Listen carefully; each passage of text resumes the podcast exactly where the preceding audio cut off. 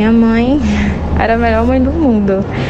Uma mulher incrível, trabalhadora, super alegre, super prestativa, amava se divertir, amava estar em família. E a cada dia que passa, a cada mês que passa, a saudade só aumenta. Só aumenta. Eu sou Helen Eduarda, filha de Edjane Santos Julião, vítima do coronavírus. Meu pai tinha acabado de completar 80 anos. Não tinha doenças, estava feliz da vida com filhos e netos. E com 50 anos de casamento com minha mãe. De repente ficou doente, mas entrou andando no hospital. Em minutos, foi entubado, levado à UTI e desapareceu. Ninguém mais viu. Vinte dias depois, fui chamado ao necrotério para reconhecer seu corpo. Era ele. Horas depois, foi enterrado sem despedidas.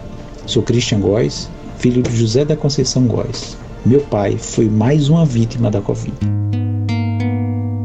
14 de março de 2020, três dias após a Organização Mundial da Saúde decretar a situação de pandemia do vírus SARS-CoV-2, Sergipe confirmava o primeiro caso de infecção pelo novo coronavírus. Uma mulher de 36 anos, residente em Aracaju, que chegou da Espanha. Hoje, um ano após a primeira confirmação, o estado acumula 158.800 casos e 3.123 vidas perdidas. É como se toda a população do município de Telha, no interior sergipano, fosse dizimada por um vírus cada vez mais letal. A primeira morte registrada no estado em decorrência do vírus foi em 2 de abril de 2020, uma mulher de 61 anos de idade. Nos últimos 12 meses, a rotina sergipana foi modificada. A população começou a utilizar máscaras, usar álcool gel, evitar aglomerações e a ficar em casa. Museus e cinemas foram fechados, eventos e festas foram proibidos, aulas e trabalhos presenciais suspensos. Tudo isso para conter o vírus que não para de avançar. Mas mesmo assim, as medidas sanitárias continuam sendo desrespeitadas.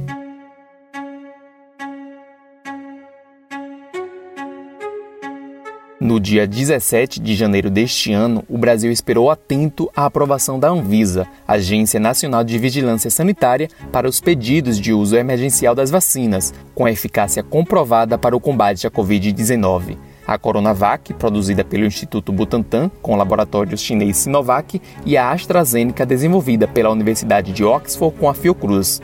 A partir desse dia, começou a vacinação com os primeiros imunizantes aprovados no país. No dia 19 de janeiro, a enfermeira da UTI do Hospital João Alves Filho, Sônia Aparecida Damásia, foi a primeira pessoa a ser vacinada em Sergipe contra a Covid-19. Acho que, que é o começo aí da imunização, é, é o que todo mundo esperava, né? E eu acho que agora é continuar essa campanha aí que todos se imunizem. Em meio à circulação do coronavírus, o professor Diego Moura Tanajura, do Departamento de Educação em Saúde da Universidade Federal de Sergipe, onde lidera pesquisas sobre produção e testes pré-clínicos de vacinas, ressalta a importância do imunizante no momento pandêmico. Para o momento atual da pandemia, a vacinação é a única forma de a gente parar a circulação do vírus, principalmente porque você tem uma população que relaxou nas medidas de segurança, nas medidas de cuidado. Então, você observa mais pessoas que não fazem o distanciamento social, é, que se aglomeram, participam de festas clandestinas, pessoas que não fazem uso da máscara ou quando fazem é porque precisam entrar no local que exige o uso da máscara, né?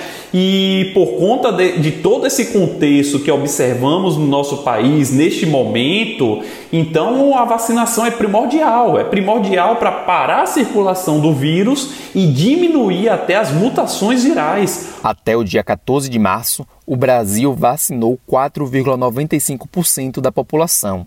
Quando olhamos para o estado de Sergipe, 3,86% dos sergipanos receberam ao menos uma dose da vacina, números distantes para atingir a imunidade de rebanho. O professor Diego ressalta que a situação da pandemia em Sergipe é preocupante. Basta olhar os dados do LACEN, que nos 10 primeiros dias do mês de março eles já processaram é, quase a mesma quantidade de amostras de todo o mês de fevereiro em apenas 10 dias. Isso mostra o controle da pandemia aqui no nosso estado. E outra, a situação dos hospitais privados. Muitos hospitais privados aí já não tem mais leito de UTI.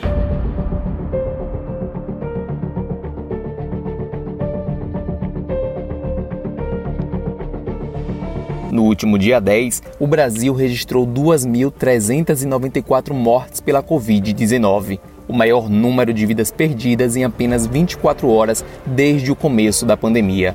A média móvel de mortes no país nos últimos sete dias chegou a 1.832, um novo recorde. Em comparação com a média de 14 dias atrás, a variação foi de 50%, apontando tendência de alta nos óbitos pela Covid-19. No último domingo, o Brasil contabilizou 11.483.031 casos e 278.327 mortes pela doença.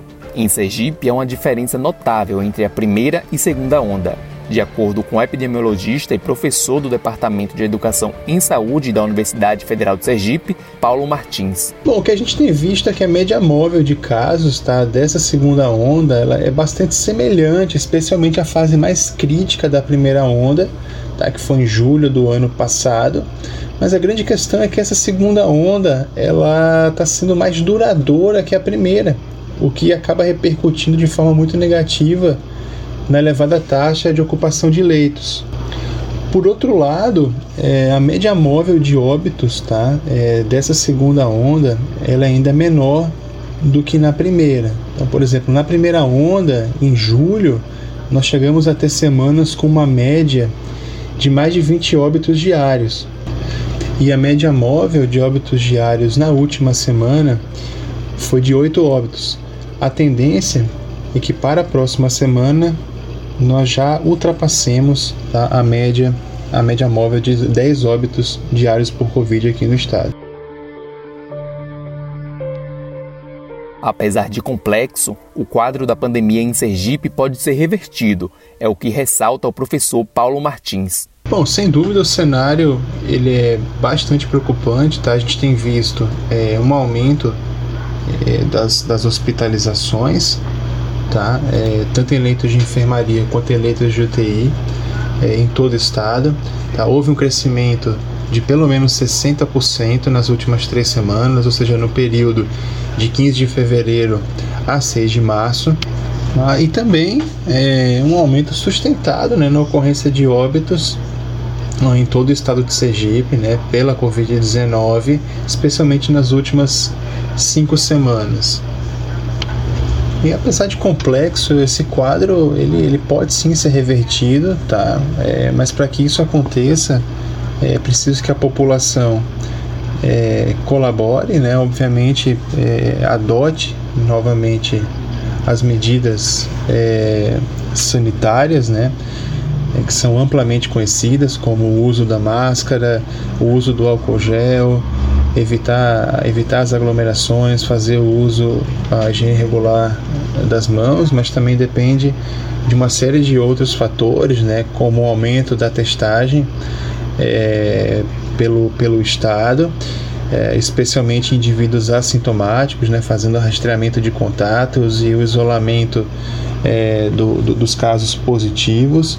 Tá? E, claro, é, depende depende é, da, da, vacinação em massa da população, então é preciso de alguma maneira acelerar esse plano, esse programa né, de vacinação para que o maior número de pessoas possa ser vacinada é, no menor espaço de tempo possível.